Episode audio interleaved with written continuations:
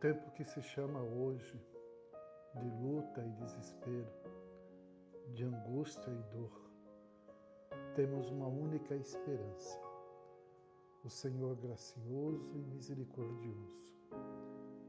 Com Jesus, jamais nos perderemos, Ele é o caminho. Jamais seremos conduzidos por mentiras, Ele é a verdade Jamais seremos abatidos pela morte. Ele é a vida.